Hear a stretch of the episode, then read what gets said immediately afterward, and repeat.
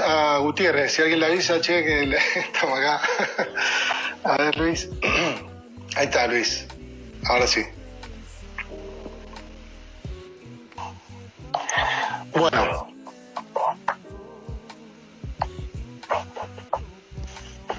Hola. Ahora sí. Perdona, que te estaba buscando en tu perfil y de repente Claro. caí. Ah, sí, sí. ¿Cómo andamos, Luis? Bien, bien, bien. Por allí, ¿qué tal? Bien, la verdad que bien. Bueno, como todos, ¿no? Guardado un poquito, pero, pero bien, bien. Estamos bien, estamos, estamos cuidados. Ah, Bueno, no ido mal porque te vi que estás trabajando mucho, has sacado más reportes que, le- que nunca en la historia, ¿no? Vi que sacaste tres, tres al menos sacaste, ¿no? necesito unas vacaciones.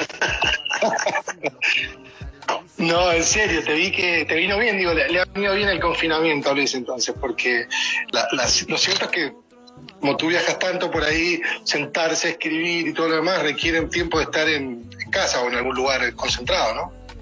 Sí, sí, pero bueno, pensé que eh, ahora no era momento de pararse ni, ni de fallar y entonces había que sacar más contenido y, y bueno, pues me, me he puesto y la verdad es que esta noche, esta noche que aquí ya son las 11, aquí ya hemos cenado. Le, Sí, no, sí estaba, sí le estaba diciendo a mi mujer que sí, yo tengo un vinilo. Le estaba diciendo a mi mujer que cuando termine con Galicia y el Birzón tengo que parar un poco porque llevo 50 días o 50 y algo, no lo sé, 50 días trabajando sin parar ni sábado ni domingo ni ningún día y, y bueno, empiezo a estar un poquito cansado, sí, pero pero muy bien porque porque se te pasa el tiempo, ¿sabes? Se te pasa el tiempo volando, no te das cuenta, pasan los días y, y bueno, está yendo bien, sale sale contenido. Eh, no sé si habéis visto que estamos ofreciendo acceso gratis Sí, sí, lo vi. para todo el mundo. En A través de. Vila Viniteca, ¿no? Hemos, empe- hemos empezado por países, lo que pasa es que, claro, esto de Internet es muy difícil segmentar por países y ahora estamos ofreciéndola también a través de Ozono, eh, que llegarán a más Sí. gente en, en Argentina. Y bueno, pues hemos buscado también a alguien en Chile y alguien en Alemania y cada país un poco para que, que sea alguien que, que tenga contacto con el público local pero bueno, que eh, ahora mismo creo que ha empezado la campaña también general, que todo el mundo que llegue a, a la también se puede apuntar, parece. A través de estos que hemos buscado en cada, en cada sitio, estamos dando tres meses de acceso a todo, Sí, lo vi. de acceso a todo lo que hemos publicado en la historia, eh, sin ningún tipo de trampa ni nada, no te piden la tarjeta dentro de tres meses te empiezan a cobrar ni nada, no, no hay nada. Lo único que el advo, el advocate lo que tiene es que es todo en inglés. Esto sí, lo único que es, es como un poco restrictivo Ya. para quien no domine el idioma, pero es todo en inglés, ¿no? Eso lo único que se puede hacer si no hablas inglés es mirar las fotos. Luis, así como lo hicimos en 2018, eh, aquí en Mendoza, cuando estuviste con el Premium Tasting conduciendo, que la pasamos tan lindo, que pusimos palabras prohibidas, la palabra prohibida acá es COVID-19, así que te pido que no, no la menciones, ni confinamiento, ni nada de eso. Ni eso.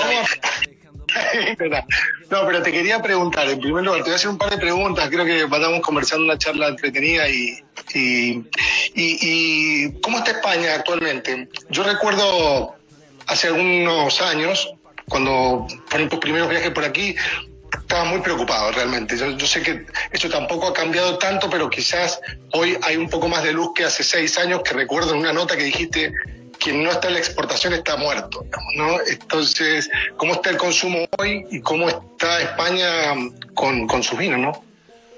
Mm, el consumo no ha cambiado mucho, ¿eh? porque bueno, es un, es un problema que viene de largo y creo que no es una cosa que se va a solucionar o que va a cambiar de un día para otro.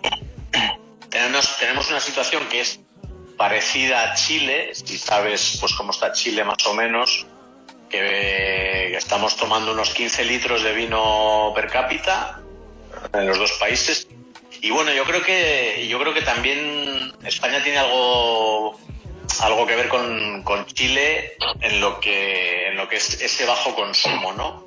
Un poco de dónde viene, de la historia, de que el vino en la generación de nuestros padres no ha sido una bebida de ni de placer, ni de lujo, ni de gastronomía, ni de disfrute, ni de nada. Era parte de, la alimentación y, y luego pues, pues hubo una especie de reacción contra esa que era la bebida más barata y la gente no quería saber nada y, bueno pues todavía creo que venimos arrastrando un poco un poco eso el tema es complejo y claro si alguien tuviera si alguien tuviera la solución de cómo hacer que la gente joven entrara en el vino pues supongo que alguien lo habría hecho no se viene dando muchas vueltas pero creo que es un tema bastante complicado y que no sé muy bien cómo se va a solucionar. Yo, yo tengo la idea de que puede, venir en cualquier inesperado como una moda que, que no nos esperamos como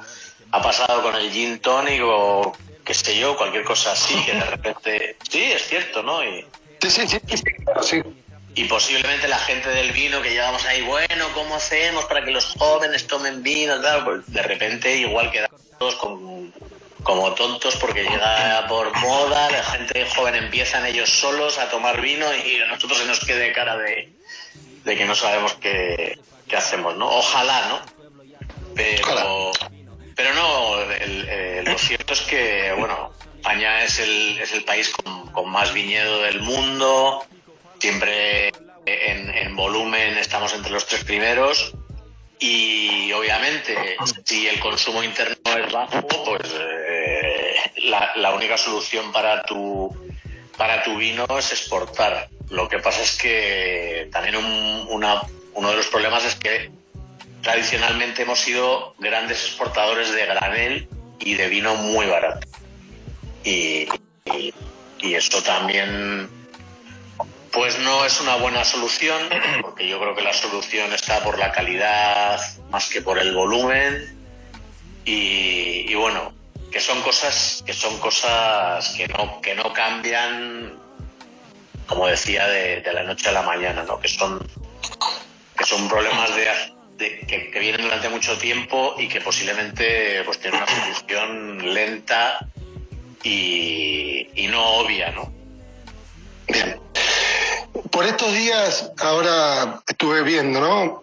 Está por cumplir siete años, ¿no? Con el Advocate, con, con Argentina, Chile y España, y después se, sumó Yura, ¿no? Pero eh, hoy, obviamente, ha venido muchas veces a Chile y Argentina también, pero antes, cuando te dijeron, Luis, eh, hazte cargo de esto, entiendo que no habías venido nunca. No.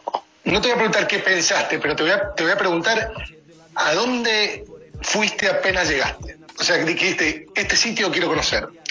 Hablame de Chile y Argentina porque acá tenemos audiencia de los dos países. Entonces, eh, es importante saber, yo sé que te pusiste a leer, a hablar con todos los que estaban en el tema y todo lo demás, ¿no? Porque es lo primero que hay que hacer, y más si no, uno no había viajado al país.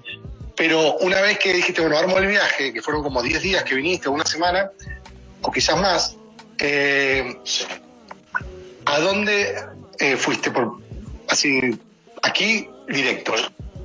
Mira, no, no fue así porque no tenía una idea súper clara de dónde quería ir. Estaba todavía demasiado nervioso y demasiado preocupado, pues porque me habían dado la responsabilidad de hacer una cosa que yo no controlaba.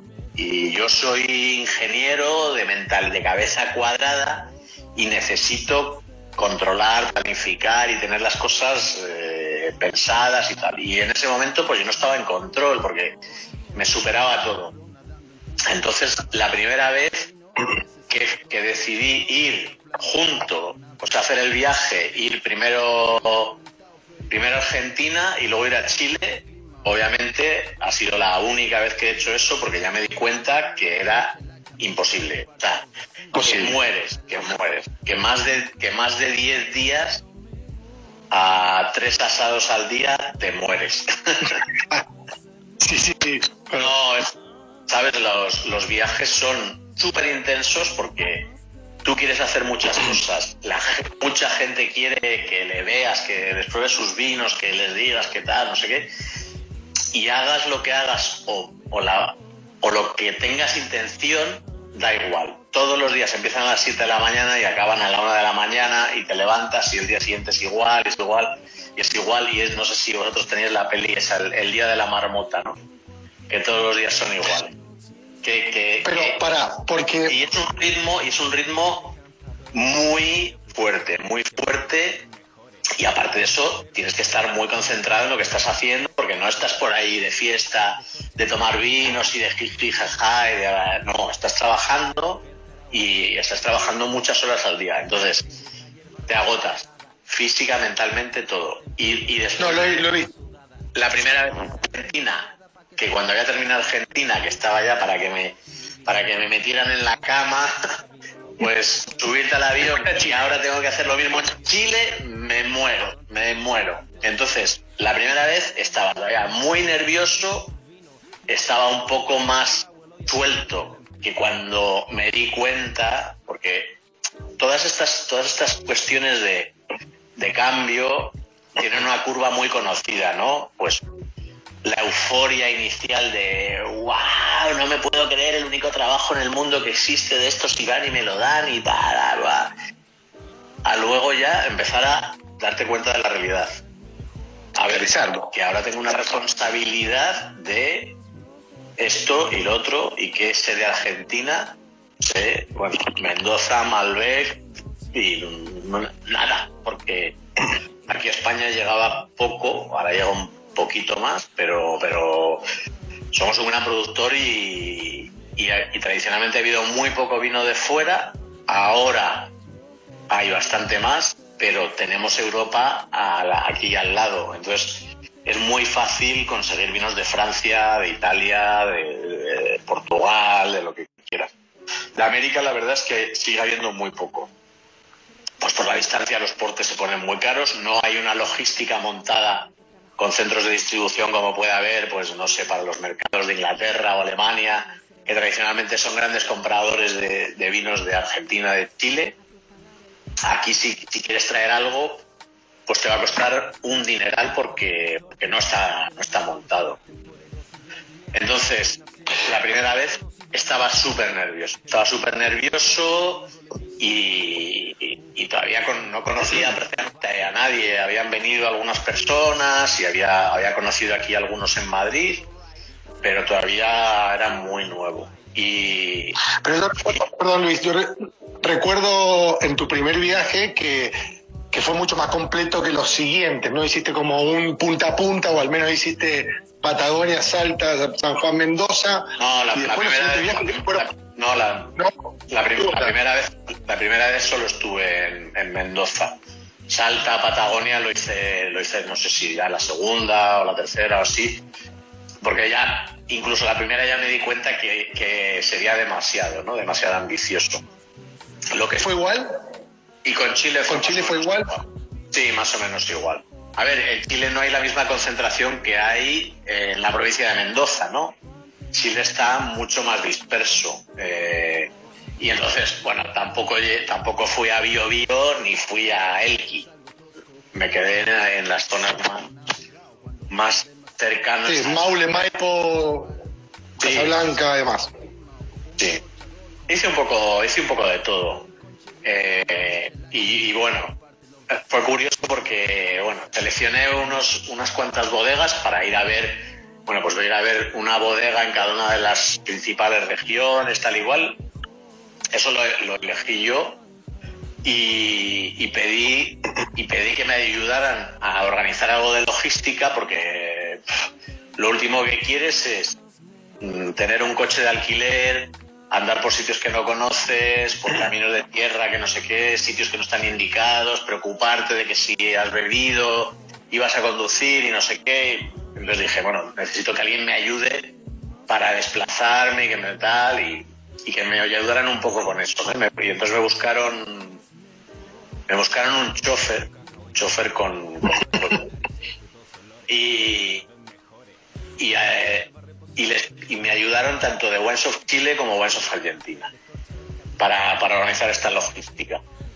Y recuerdo que fue, tengo una cosa, tengo una cosa muy divertida porque, porque les dije, mira, pero escucha, yo no puedo estar ni todo el día comiendo asado, ni todo el día bebiendo vino.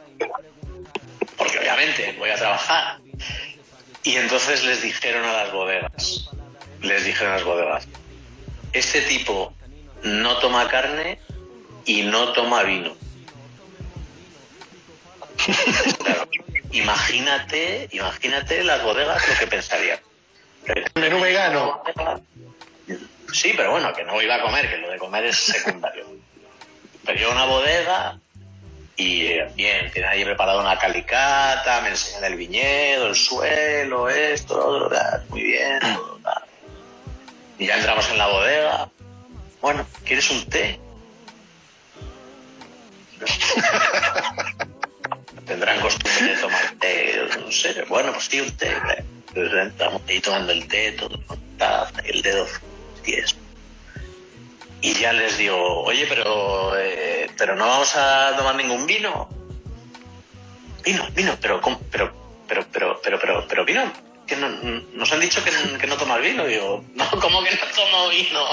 Imagínate. Y también les habían dicho, en otros sitios, pues les habían dicho eso, que este tipo no come carne. No me decían, bueno, ¿quieres un pescadito? Oye, pero aquí aquí no hay mucho mar, ¿no? En Mendoza no.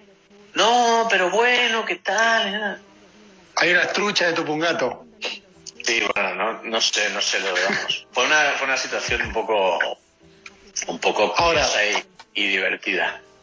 Dame dos, dos, uno de Chile y de Argentina, que, que te volviste a España, a Madrid, a tu casa, y dijiste, dame una cosa de cada uno que dijiste, puta, no con nombre y apellido de productor ni de zona, pero algo que viste en cada lugar que dijiste, wow, esto, esto, esto tiene mucho, mucho para adelante. Mira, yo te diría que lo que, que lo que más me llamó la atención es que la gente estaba dejando de hablar de las uvas y estaba empezando a hablar de los sitios. Que, que va mucho más con mi idea del vino, pues porque en Europa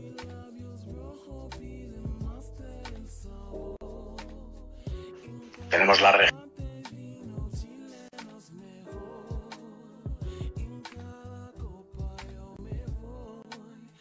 y las denominaciones de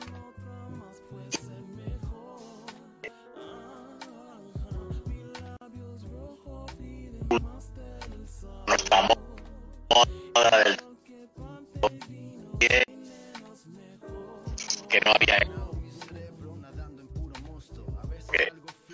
del que no había que eso sea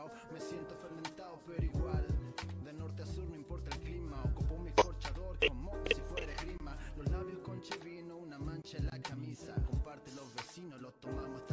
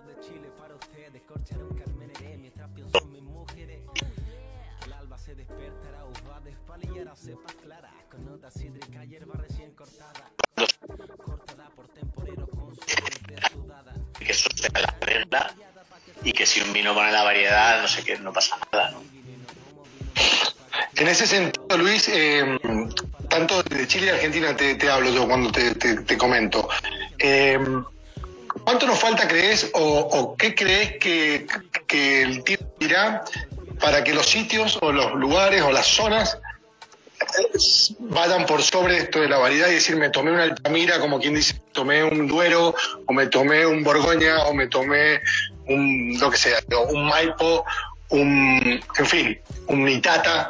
¿Cómo ves ese camino de Argentina y de Chile en, ese, en esa dirección, que es la dirección, al menos para mí, correcta, ¿no? Sí, bueno, yo creo que yo creo que lo primero es que hay que pensar que el público del vino se puede dividir en dos segmentos muy distintos. La gente que realmente es aficionada al vino y la gente que tiene un interés bastante limitado en el vino, pues como tú puedes tener a otras cosas que te gustan y, lo consumes o lo utilizas o lo que sea, pero no tienes más interés, no, quieres saberlo todo, no quieres, eh, no lees libros, no estás. Entonces, tenemos dos, públicos que son muy distintos. El público general, generalista, que toma un vino que le guste y no quiere saber más o quiere saber muy poco más y luego tienes la gente que está realmente interesada pues que se puede apuntar al premium tasting que puede escuchar eh, las entrevistas estas en el Instagram Live y tal y cual entonces yo creo que es muy distinto pensar en cuándo va a llegar el segmento del público interesado y cuándo va a llegar al público general. Yo creo que sí, lógico. Bueno, pero sucede también con el consumidor de vino del mundo que bebe vino de España, bebe vino de Estados Unidos, bebe vino de Francia, pero por ahí o por ejemplo un, Borgoña, y por ahí hay personas que toman un Borgoña y no saben qué lleva adentro, pero es un Borgoña. Eh, no sabe qué variedad ponen el Borgoña, digamos, ¿no? Claro, lo que a eso me que, Sí, sí, sí, lo que pasa es que, a ver, en, Borgoña, Borgoña Burdeos, las zonas han sido tan fuertes que nunca, que nunca el varietal ha estado por encima. Cuando, por ejemplo, en América, básicamente en casi todos los sitios ha estado el varietal casi siempre por encima de, las zonas, ¿no? Entonces es una situación que igual nunca se va a llegar a que la gente diga voy a tomar un vino de Elki. ¿Sabes? No lo sé, no sé si eso va a llegar.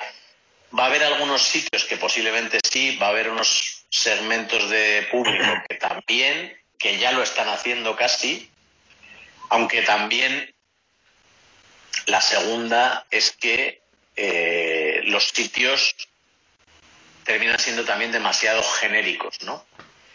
A eso iba yo siguiente, la siguiente pregunta. entonces, hay, distintas etapas, ¿no? Que, bueno, que ahora parece que el sitio es la panacea. Entonces, bueno, vale, pero no todo lo de paraje Altamira va a ser magnífico, ni todo lo que sea de mmm, bio, bio, va a ser magnífico. ¿Por qué no? Porque, eh, porque sí, los sitios son muy importantes y los sitios yo creo que marcan, yo creo que marcan eh, el potencial máximo. Tú no puedes hacer mejor vino que el que de un sitio, aunque seas el superenólogo del carajo de la vela o como lo quieras llamar, ¿no? El sitio es el que limita, es el que define el potencial, pero al final tiene que haber alguien, tiene que haber una cabeza, tiene que haber una cabeza que lo entienda, que lo vea y que, y que tenga esa visión y que sea capaz de, de transportar ese potencial de los sitios a, a un vino que, que, elabora, ¿no? Entonces, al final, yo tampoco pido un Borgoña, yo pido un vino de Rumier, un vino de Muñere Gibur, pido un vino de un productor. Porque el productor y incluso en Borgoña, que Borgoña es el sitio donde más se conoce eh, el carácter de cada uno de los viñedos, donde está más estudiado y conocido el, terroir, las distintas. Eh, el, el, carácter de los vinos de cada uno de los pueblos, de cada uno de los viñedos, está escrito en libros, no es que te lo diga un tipo. Y tú compras los vinos de, de una persona que lo elabore bien y los pruebas y es como dice el libro, o sea, es súper conocido, es el sitio que más conocimiento hay del terroir. Bueno, pues incluso en Borgoña, el sitio donde más conocimiento hay del terroir, yo siempre compro los vinos de Borgoña por productor. Yo compro antes los vinos de un productor que me gusta que los vinos de un pueblo o un sitio, ¿sabes? Que, que sería igual que, por ejemplo, Gualtallarí, que Gualtallarí no es eh, el dorado, ¿no? Que no, no bueno, pero uno, uno, uno pensaría que si dice Gualtallarí la etiqueta es garantía y la verdad que eh, quién lo hizo, eh, en qué año lo hizo y demás, juegan un partido, pero digamos, dos cosas en una. La delimitación también geográfica de que también Altamira o Guatatarí son regiones grandes, por ahí el que no conoce son, son muchas hectáreas de Guatatarí, por ejemplo, ¿no? Que, que de ahí salieron un par de cien puntos que, que, que entregaste tú hace, hace dos, dos años atrás. Pero hoy están hablando también del monasterio que está por encima de Gualtadarí, que está dentro de Gualtadarí, es una subregión de Gualtadarí, entonces se está como redelimitando la zona y eso también en el fondo para mí eh, al consumidor también un poco lo marea, ¿no? Esto también, ¿no? Claro. A ver, es que eso es un poco lo que estábamos hablando de, de, los, de las dos velocidades del consumidor de vino, ¿no? Estamos los locos que queremos toda la información y queremos más, más y más y más detalle y más concreto y más delimitado y más y está el público general que le, podemos volver loco porque les estamos hablando de tantas cosas que no son capaces de asumirlo ni quieren, ¿no? Entonces hay que encontrar una manera de, de combinar esas dos cosas, ¿no? Pero claramente los sitios son muy grandes y la variación de, la calidad de un vino que sale de un viñedo que está a un lado de una calle y a otro lado de otra calle puede ser muy grande. Y eso cuesta entenderlo, ¿no? Y, el público general, pues, pues puede pensar que les estamos vendiendo humo y que estamos inventándonos todo, que la gente del vino es que somos unos no sé qué y tal, y no lo entienden, ¿no? Pero está claro. Pero también Sí, dime, dime. No, los, bueno. los sitios no pueden ser tan grandes porque al final dentro de un sitio grande pues tienes zonas que son mejores, peores y tienes y tienes que ir acotando e ir ir entendiendo la calidad de las subdivisiones y luego ya pues incluso de algunos de algunos viñedos particulares, de algunos sitios particulares. Que luego también hay que entender que por ser de un viñedo, un vino no tiene por qué ser muy bueno ni mejor. Porque hay viñedos que harán vinos excepcionales y habrá viñedos que harán vinos corrientes y habrá viñedos que hagan incluso vinos mediocres y hasta mal. En ese sentido, eh, también se, habló mucho de esto de la mínima intervención ¿no? de, la mano del hombre, que al final, bueno, eso nunca es tan cierto, pero vinos con menos maquillaje y demás, este, eso por un lado, ¿no? Es decir, ¿hasta dónde se estropea la uva o hasta dónde se mejora la uva una vez que entra en bodega? Pues eso también es, eso también es un tema complicado, porque la verdad es que el mundo del vino puede parecer muy sencillo, pero si te metes, pues es bastante complejo. Entonces, yo creo que básicamente lo que hay que ser capaz es de elaborar un vino de una forma que sea diferente si es de este sitio y sea diferente que si es de este otro sitio. Transmitiendo, transmitiendo las características de cada uno de estos sitios, que los sitios los tienes que conocer. Tú tienes que saber si aquí hace más calor, si aquí eh, por la altura pues tienes más, influencia de los rayos del sol. Tienes que saber que aquí el suelo drena más o drena menos, o tiene esto o tiene lo otro. Tienes que conocer tus viñas, tienes que saber cómo, cómo, cómo debería ser el vino que sale de un sitio, que eso no lo sabe, no lo sabe nadie. Entonces, al final, para mí, se trata de encontrar la esencia del vino de ese sitio, evitando que esté tapado por capas de exceso. Y para mí capas de exceso pueden ser demasiada madurez o demasiada sobretracción. demasiada extracción o a lo mejor demasiada poca extracción, que no le has sacado la esencia al vino. Eh, demasiada madera nueva o, precipitarse y embotellar el vino al día siguiente y aquello, ¿sabes? Está todo mareado. Entonces, esto te estoy hablando de un proceso lento, porque generalmente una persona solo tiene una oportunidad al año de hacer vino de un sitio porque solo tienes una cosecha de uva al año. Entonces, pruebas este año, te das cuenta de que igual has cometido estos errores, no sé qué, la siguiente es al año que viene. Y así, de, un año a otro, es cuando puedes ir haciendo esos ajustes. Entonces, no puedes hacer unos cambios tremendos un año. Encontrar toda esta esencia de los sitios, de cómo debería ser un vino del monasterio de Gualtallarí, pues se tarda tiempo. Porque dentro del mismo monasterio, que ya es medio pequeño, todavía va a haber una ladera con una exposición sur y va a haber un sitio más alto y va a haber otro que no sé cómo y va a haber un sitio donde hay más piedras y por la orografía pues o sea es, es complejo es complejo entonces se tarda en entender. Y para mí una cosa, una cosa que, me parece muy complicada en, Chile y en Argentina es que haya tan poca referencia de vinos del mundo, ¿no?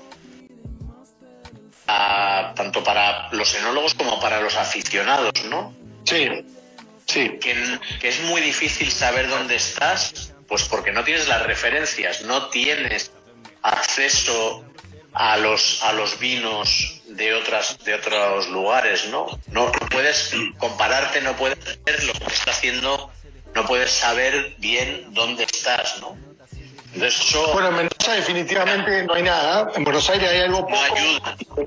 No ayuda y en Chile está Diego Edwards con, con su, pero nadie más. O sea acá estamos solos Así que por eso es difícil encontrar los es difícil encontrar los vinos lindos de Barolo, es difícil encontrar todas esas cosas que uno ve y que por ahí donde la puede cruzar la bebe, pero que no, por más que quiera comprar, no se puede. Entonces realmente es limitado y nos tiene medio... Es una, Y es una frustración, ¿no? Que, que tú venga a ver, porque ahora con la comunicación global miras en el, en el Instagram, miras en no sé qué, y la gente está todo el mundo poniendo fotos de botellas, de cosas, de no sé qué, y, tú no tienes acceso, ¿no? Mira, es, una cuestión de, que no tienes acceso, punto.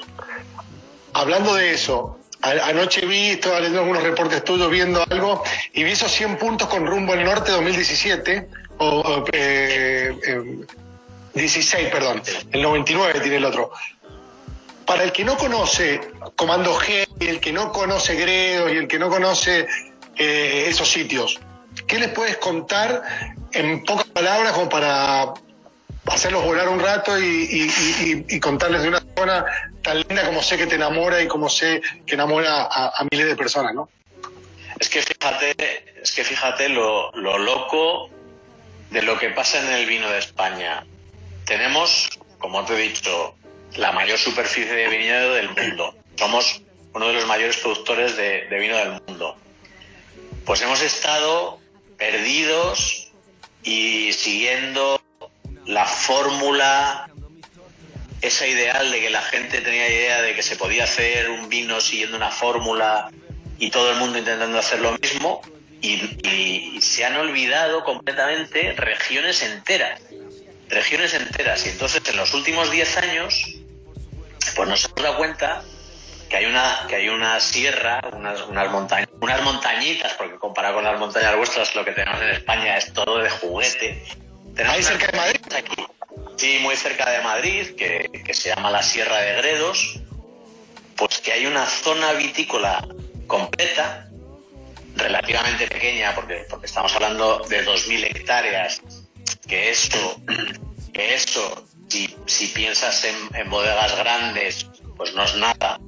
Aquí incluso también hay cooperativas que tienen más hectáreas de viñedo que eso, ¿no? Bueno, Guadalcallarí son 2.000 hectáreas o Yura, ¿no? Pero el Yura son 2.000 hectáreas, pero Yura son 2.000 hectáreas más o menos. la Ribeira Sacra son 2.000 hectáreas en, Galicia. Entonces, todas estas zonas, pues básicamente han estado haciendo vino de tetra. De tetra, pero literalmente. Y, la, y una marca súper famosa de vino era Castillo de Gredos. Pero nadie pensaba en Gredos ni en nada, nada. Era un vino en, en un cartón. En un cartón. Y resulta, y resulta que lo que hay es una zona en la que tienes 2.000 hectáreas de viñas viejas, porque nadie ha plantado una viña allí en los últimos 50 años. ¿Por qué? Porque es que aquello hacía vino de tetra, es que no pagaban nada, es que las cooperativas estaban en bancarrota, es que aquello se arrancaba, se abandonaba, también el campo y, los pueblos se han, se han vaciado y la gente se ha ido a trabajar a las ciudades, con el progreso, eh, con el cambio y todo. Entonces, de repente, te encuentras que tenemos una zona de 2.000 hectáreas de viñedo viejo, con unas variedades que se han adaptado allí durante mucho tiempo, que llevan, pues no hay prácticamente ninguna planta de menos de 50 años. Y además, en este sitio, la Sierra de, pues es un sitio de altura que para frescor y vinos de frescos que ahora está buscando la gente porque se beben más que los vinos más pesados, se toman mejor y al final lo que quieres es que la gente se beba las botellas, no que las compre y que luego las tenga en su casa pero no las abra nunca porque es demasiado pesado, quieres que se las beba. Pues nos hemos encontrado con que tenemos zonas así, como Gredos o como la Ribeira Sacra, que es un caso muy parecido.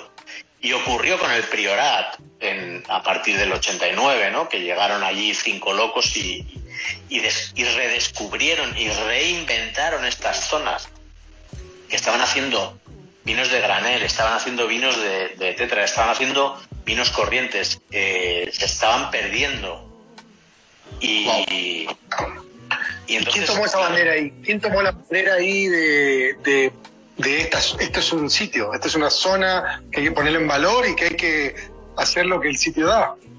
Claro, ¿quién pues, fue? tienes, no, tienes gente distinta, pues en unas zonas, mira, en la zona del Bierzo de Galicia ha sido mucho Raúl Pérez, por ejemplo, que, es un enólogo del Bierzo, pero que, pero que básicamente él ha sido el que ha ayudado a reinventar la Ribeira Sacra, a inventar la Ribeira Sacra. Ha sido él el, primero que ha elaborado vinos de calidad allí, que, el primero que ha llegado allí ha visto el paisaje, el viñedo, ha visto y ha dicho, bueno, es que es que hay sitios de esos que tú sabes que aquello tiene que hacer un vino tremendo y, tiene que llegar alguien con esa visión. Entonces, pues, pues en algunos sitios ha sido eh, Raúl Pérez, o ha sido Álvaro Palacios, o ha sido Telmo Rodríguez, ha sido mucha gente de estas que, suenan a los, a los aficionados del vino, ¿no? Que, son que han sido pioneros que, pues por suerte, luego les han ido siguiendo otras personas, ¿no?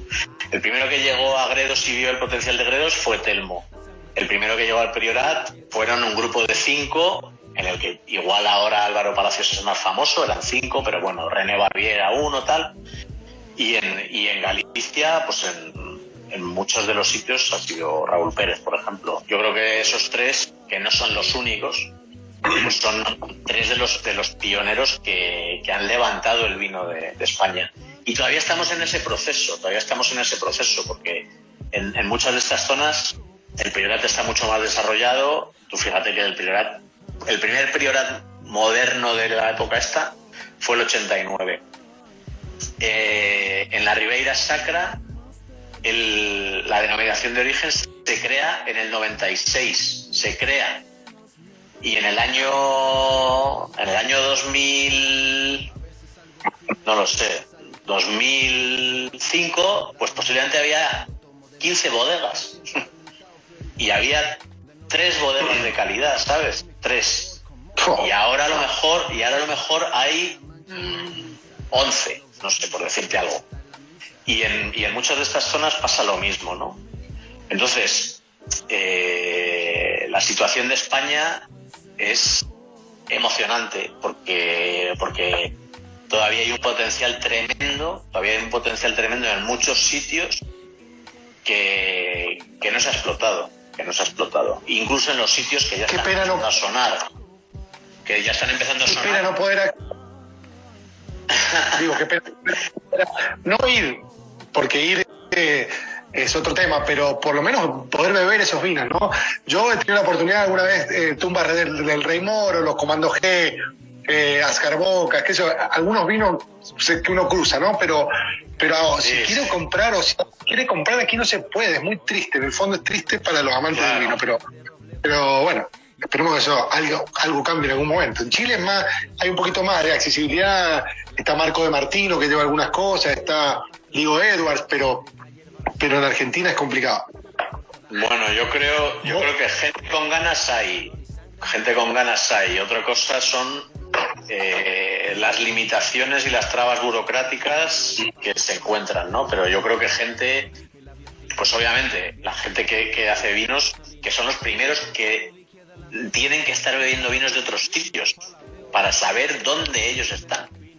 Entonces, yo te lo digo porque lo sé, lo sé que hay muchos de ellos que están dándole vueltas y, pensando en montar algo para, para, para, traer vinos de otros sitios, ¿no? Porque estás hablando del ródano y la gente dice, bueno, el ródano, ¿qué es el ródano? No sabemos lo que es el ródano. ¿Y qué es el ródano norte y el ródano sur? Dime.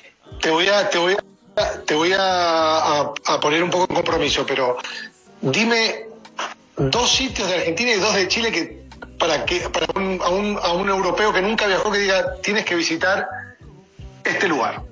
Por ahí no le pongas el nombre y apellido del productor si quieres, pero no, pero a ver, es que es que cada es que cada cada región o cada país tiene sitios que son únicos. En, Europa no hay nada como Uspallata, por ejemplo. y, tampoco hay nada, y tampoco nada como Alcohuaz en, en Chile, ¿no? Limarí. Limarí, claro. Es que es imposible. O sea, aquí no hay o altura máxima. Un viñedo, un viñedo a 3.000 metros. 600, es que aquí no, es que aquí simplemente no hay ninguna montaña a esa altitud. No, tenemos nada. Con todo oxígeno aquí. Claro, tenemos que, pensar que estamos en otras latitudes. Entonces, eh, pues esos sitios extremos, aquí a la gente le vuelan la cabeza. Y yo a la gente que conozco de España que poco a poco se, están animando a ir a Chile, Argentina, y van a ver estos sitios y vuelven todos flipados, pueden todos flipando, porque es que son sitios alucinantes, alucinantes. Y hay muchos, y hay muchos, y, muchos se están, se están inventando, no sé, el Callao, por ejemplo. Otro sitio que tampoco tiene por qué ser todo una locura, ¿no? O, un viñedo en el desierto de Atacama, ¿no? Que tienen los, los Tara. Los ventisqueros, sí.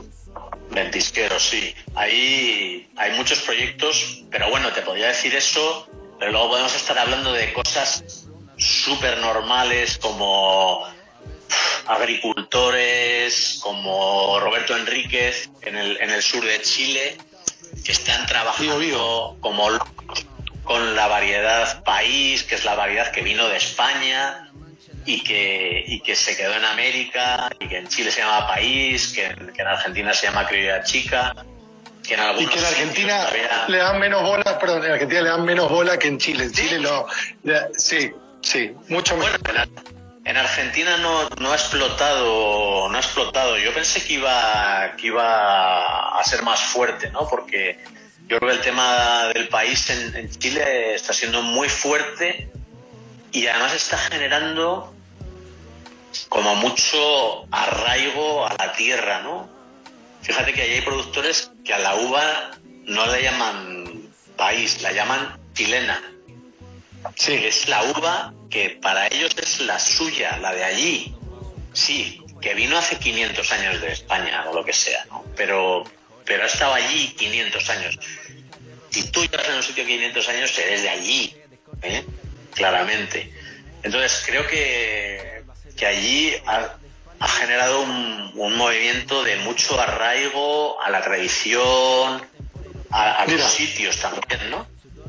Aquí estoy viendo este, que este es el, el, el garage, pero es el de Truquilemu. ¿Fuiste al viñedo de Truquilemu? Sí, sí, sí, sí. que estaba allí, sí, sí. Interesante, interesante todo lo que pasa ahí también en el secano interior, ¿no? Toda la parte esa de Parras Viejas, de País, de, de Garnacha, de Cariñán. Claro. A ver, una, una, cosa que es muy distinta es que en España hasta hace hasta los años 90 estaba prohibido regar el viñedo. El 100% del viñedo de España era secano, por ley. O sea, se puede hacer secano en todas las regiones de España. Y hay regiones que llueve 300 litros al año. ¿Sabes? O sea, hay muy poca, muy poca lluvia. Entonces, aquí tenemos una cultura del secano y, y, lo del regadío nos cuesta entenderlo. En, el sur de Chile es por donde entró la viticultura. ¿Por qué entró por allí? Pues porque allá había condiciones para hacer viticultura de secano, porque en aquella época no había todavía posibilidad de regar. No había. Pero ¿sabes qué, Luis? Es que Luis, yo estuve en diciembre recorriendo un poco el Maule eh, y tenían que improvisar, Diego, por aspersión, porque el secano está muy secano. Muy secano. Y, es un problema, sí, está cambiando. Entonces, ¿cómo será en España si también sucede algo así, que de alguna manera tienen que improvisar algo o, o no? Bueno, obviamente. La mínima cuota de agua. Con la lluvia estamos. Las condiciones están cambiantes y, yo creo que yo creo que más que improvisar, yo creo que el problema es que el riego aquí termina siendo una tentación. Termina siendo una tentación para producir más. Porque en la mayoría de los sitios todavía hay una separación bastante grande entre el productor de uva y el productor de vino. Las bodegas, las bodegas industriales de Rioja, que se llamaban así las, las bodegas grandes, tradicionalmente no tenían viñedo, le compraban las uvas a productores de uva. Entonces todavía el precio kilo es lo que mueve la viticultura. Entonces a un viticultor tú no digas haz pocos kilos, porque luego le estás diciendo que le vas a pagar por kilo. Entonces a ver, no tiene sentido. No me digas a pocos kilos que te voy a pagar poco el kilo, que, tonto. Entonces, el problema del riego aquí es que tener la llave es como si tuvieras la máquina de imprimir billetes, ¿no? Y pudieras hacer dinero. Entonces, ese yo creo que es el problema. Yo creo que el problema es ese. Y el riego se puede usar como todas las herramientas, bien o mal y ahora hay un porcentaje muy alto de viñedos regados en España. Ok. Luis, se va acabando el tiempo, pero no te quiero dejar de preguntar por Uruguay. Eh, para mí, eh, quiero saber si te han, te han, dicho en el que che, Luis, ¿no te querrías hacer cargo de esto? No, no, porque no, está, está, y Uruguay es una zona me lo, ha país, me, lo ha, dicho de la gente de allí, me lo han dicho bodegas de allí, pero, o sea... Un viajecito más. Es que mi tiempo es finito. No, si, si el problema es que si yo hago otra cosa, es que voy a retrasar todo lo demás, o tengo que buscar una manera diferente de hacerlo. ¿Qué opinión tienes de Uruguay? Así rápido, ¿qué, qué, qué tienes mapeado? ¿Qué, qué, te gusta? ¿Qué, ¿Qué potencial ves? No, nada, nada, no, no, poco, nada.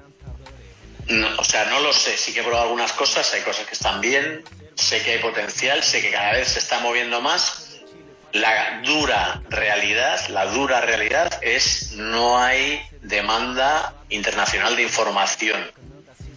Tendría que ser querer vender eh, los vinos de Uruguay, ¿no?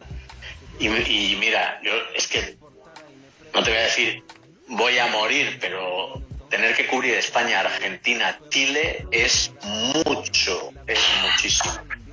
Y, no sé cómo hacerlo, no, pero bueno, Yura realmente es... Es un, Es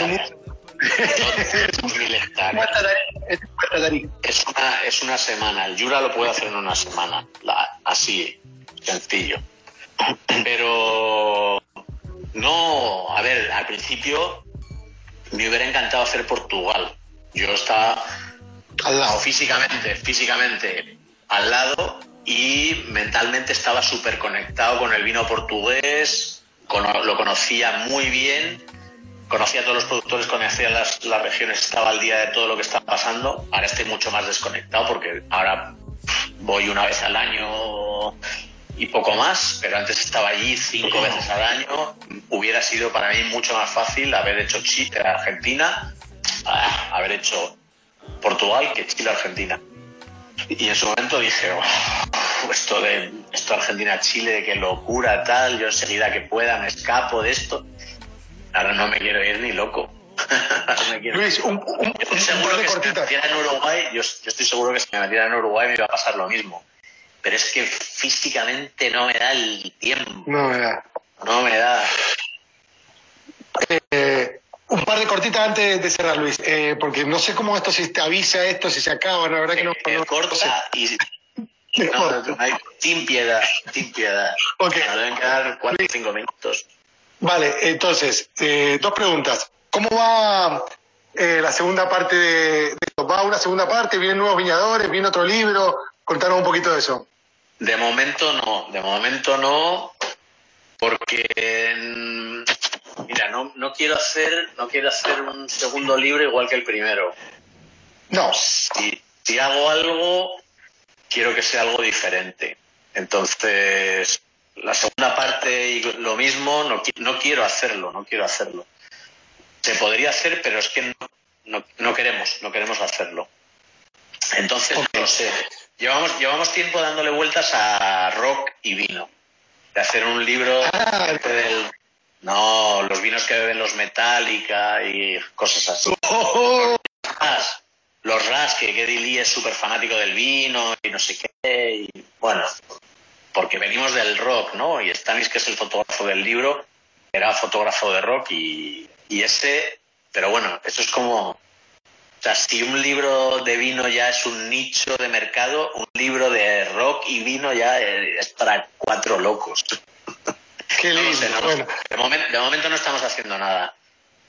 Una más, eh, la posibilidad de beber, porque cuando vos venís, los reportes siempre están como muy sobre la fecha, el 16, el 17, los vinos muy nuevitos, son vinos que quizás son para guardar 10, 5, 7, 10, 20 años. Y después yo me veo el, el, Gran Enemigo 2013 y veo si está buenísimo, si no, en 10 años. Ahora, la posibilidad de probar vinos para más atrás, no te digo, pero de los fines de los 90 hacia adelante, 2000, 2003, 2004, 2007, ¿tenés esa posibilidad? ¿Hay alguna posibilidad de, de haber review de eso? Yo creo que es necesario, yo creo que hay que hacerlo.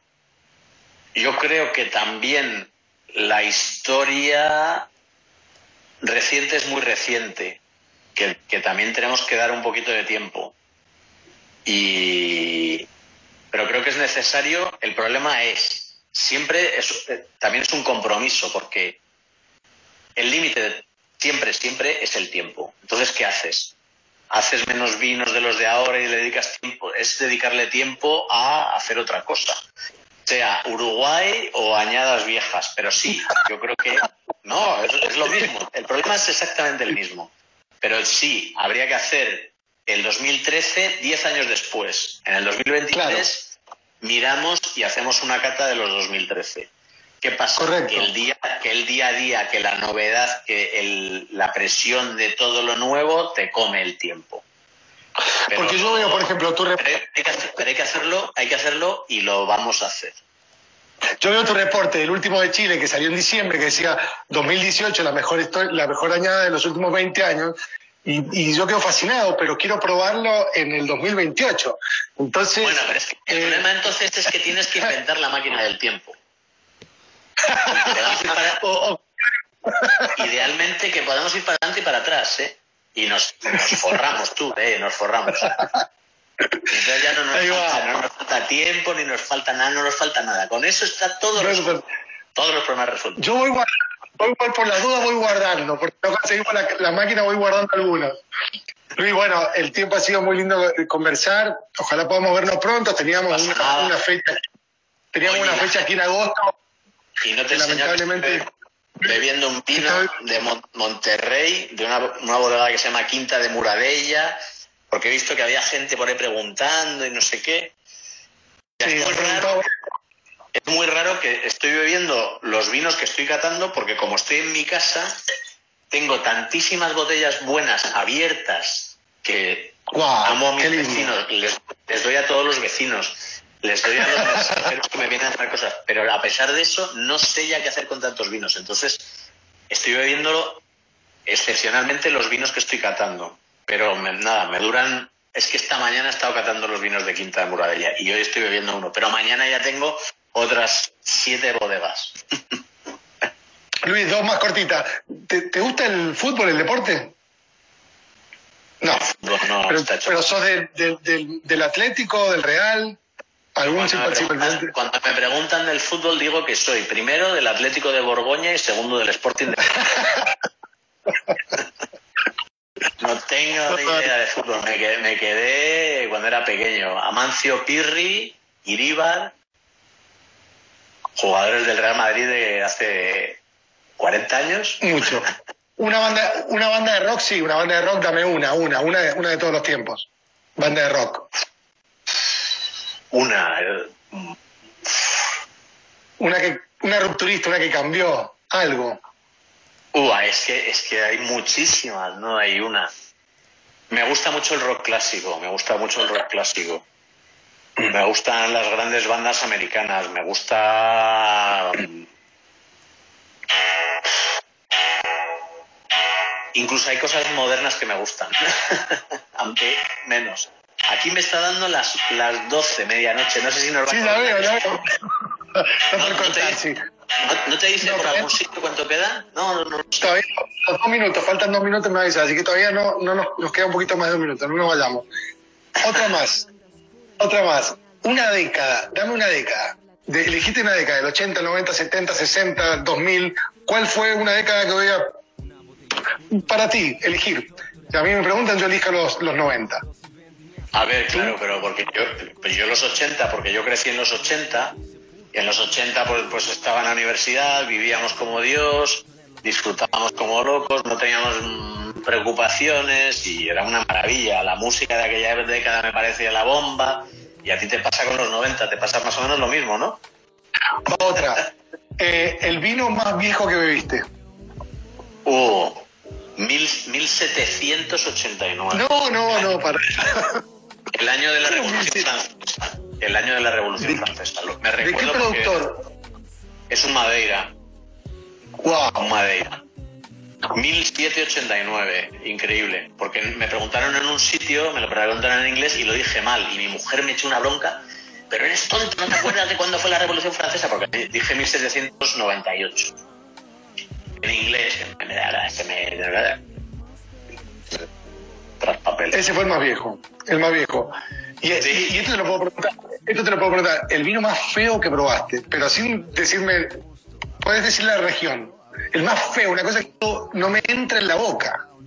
No, pero hay algunos de esos, cada vez menos, cada vez menos. Mira, también cada vez vas conociendo un poquito más y ya vas haciendo una preselección. No te metes a probar cualquier cosa así a lo loco, ¿no? Entonces, ha habido, mm, mira, zonas de... Se acaba, se acaba, se, se acaban. Quedan 10 segundos, Luis, quedan 10 segundos. Un gran placer, espero verte pronto y que brindemos cara a cara. Mando un fuerte abrazo en directo. En carne olores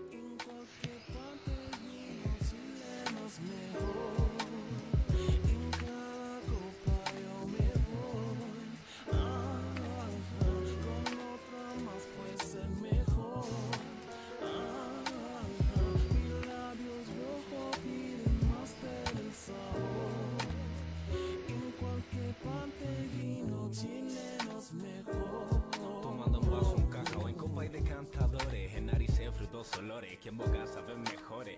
Un gran reserva reposa en barrica de roble francés. Y esto de Chile para ustedes, corcharon Carmen mientras pienso en mis mujeres. El alba se despertará,